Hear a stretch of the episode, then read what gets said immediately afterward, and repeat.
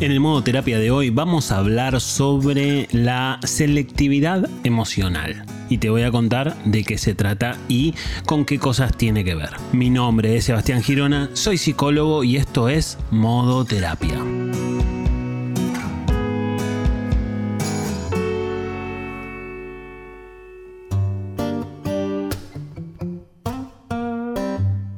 Bueno, primer capítulo del año, primer capítulo del año 2024, estamos en enero, vos por ahí lo escuchás en cualquier otro momento, pero me gusta aclararlo para quienes siguen el, post, el podcast desde hace un tiempo.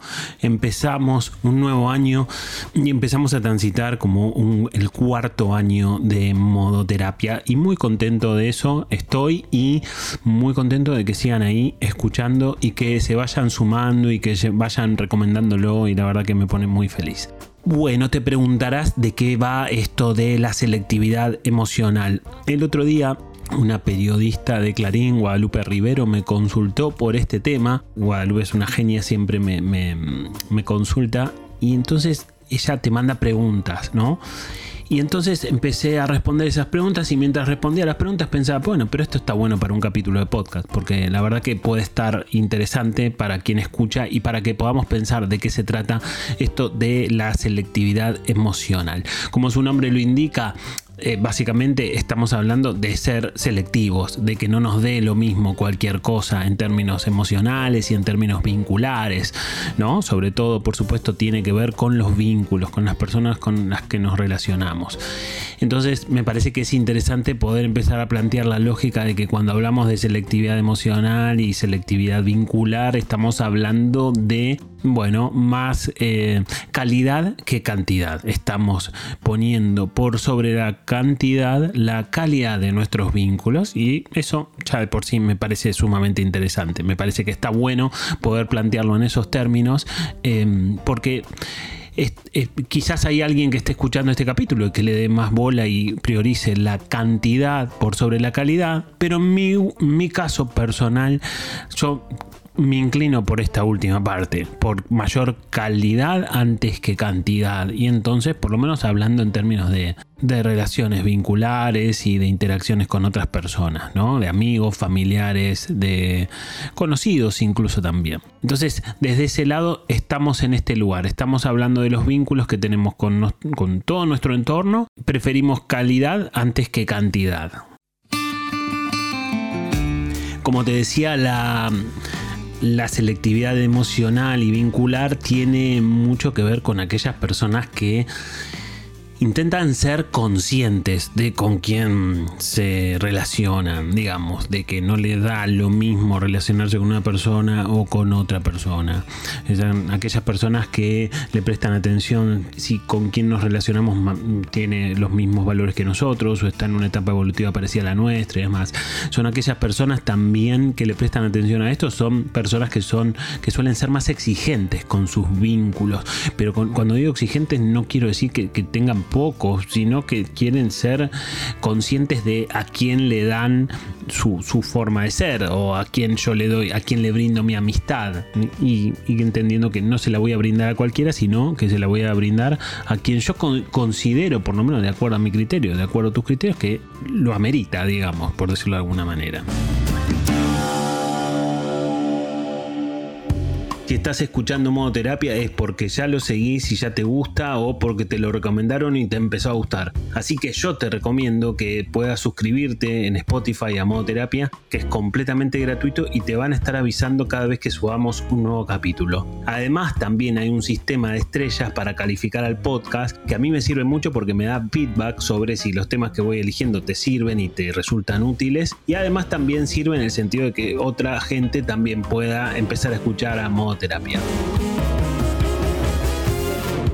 Como siempre te cuento también, yo formé un equipo de terapeutas que superviso y en el cual también hago las admisiones, así que si algún tema de los que tocamos acá en modoterapia te generan la inquietud o te generan la necesidad de empezar una terapia, podés enviar un mail a equiposebastiangirona.gmail.com y ahí te van a contar cuáles son las condiciones para empezar el proceso terapéutico con el equipo. Si estás de acuerdo, yo te voy a hacer virtualmente la entrevista de admisión y en esa admisión vamos a poder determinar cuáles son las cosas que te pasan y cuál es la escuela y la persona del equipo que mejor se pueden adaptar a las cosas que te están sucediendo. Así que no lo dudes y si estás con ganas de empezar una terapia, envía ese mail.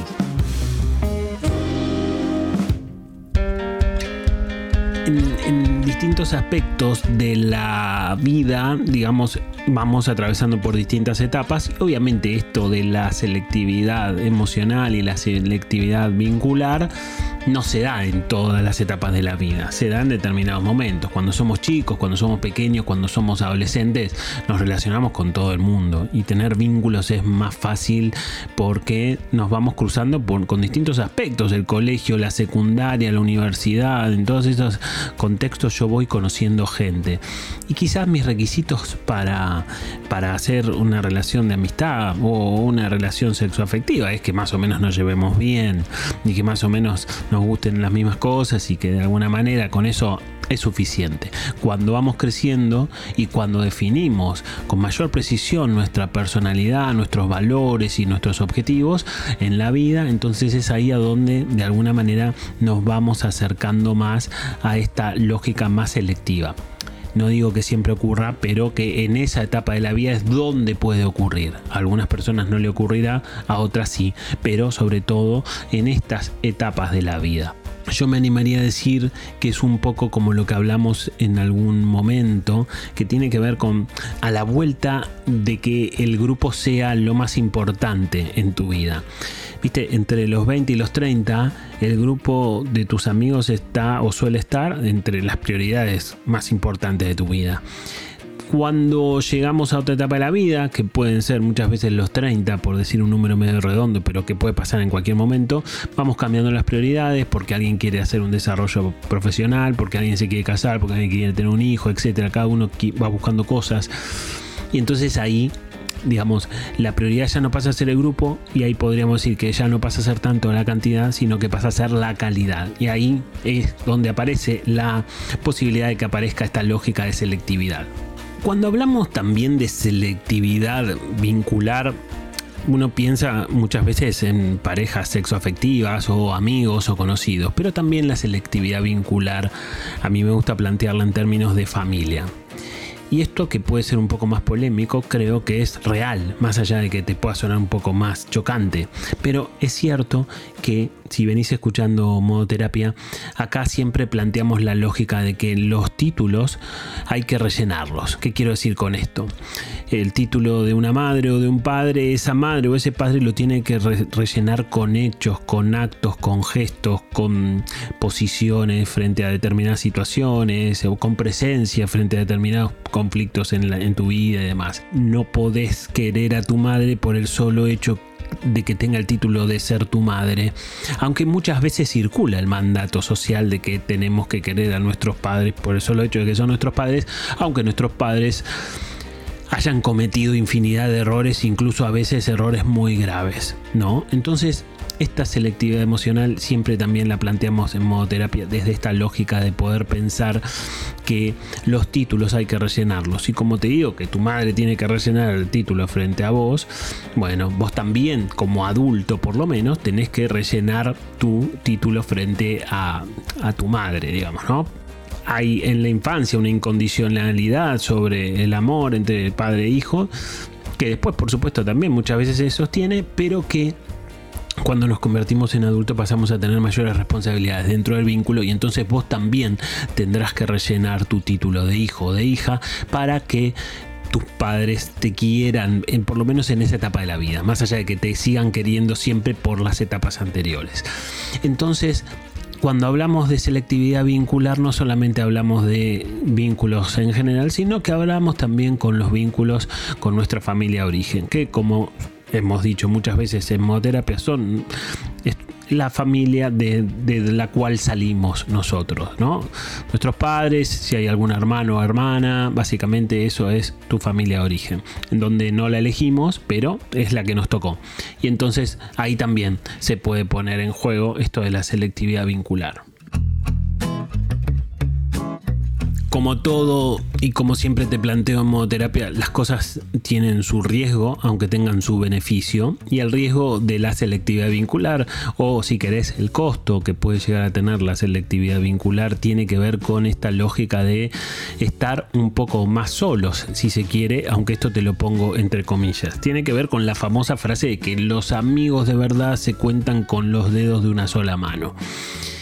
Y en definitiva creo que al final de la vida esto es un poco así, porque creo que aunque sea un refrán o una frase bastante vieja o que tiene bastantes años, sigue siendo vigente porque creo que es cierta.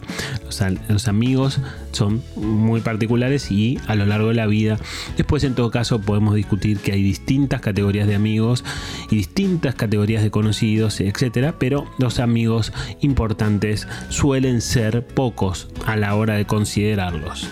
Entonces, de alguna manera, el riesgo de la selectividad vincular es que estemos un poquito menos solos, ¿no? que tengamos menos cantidad que otros, que eligen cantidad por sobre calidad, digamos, en ese sentido como existe, por supuesto, los riesgos, también existen los beneficios, porque si no, ¿para qué seríamos más selectivos eh, vincularmente?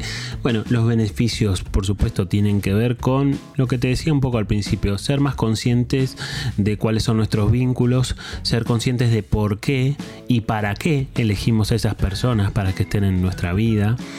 Y, por supuesto, también al final gozar de esa mayor calidad dentro del vínculo, porque nos vamos a entender mejor, porque vamos a compartir valores, porque vamos a transitar etapas parecidas en la vida y eso puede ser que signifique que nos acompañemos de otra manera y, que la presencia de ese otro de esa otra persona y que tu presencia en la vida de esa otra persona eh, la enriquezca. Y entonces básicamente eso eh, implica como poder disfrutar de los beneficios de, estas, de esta selectividad vincular verás, quizás lo venís haciendo desde hace un tiempo, ¿no? Quizás venís siendo selectivo o selectiva desde hace rato, quizás puede ser un buen objetivo para este 2024.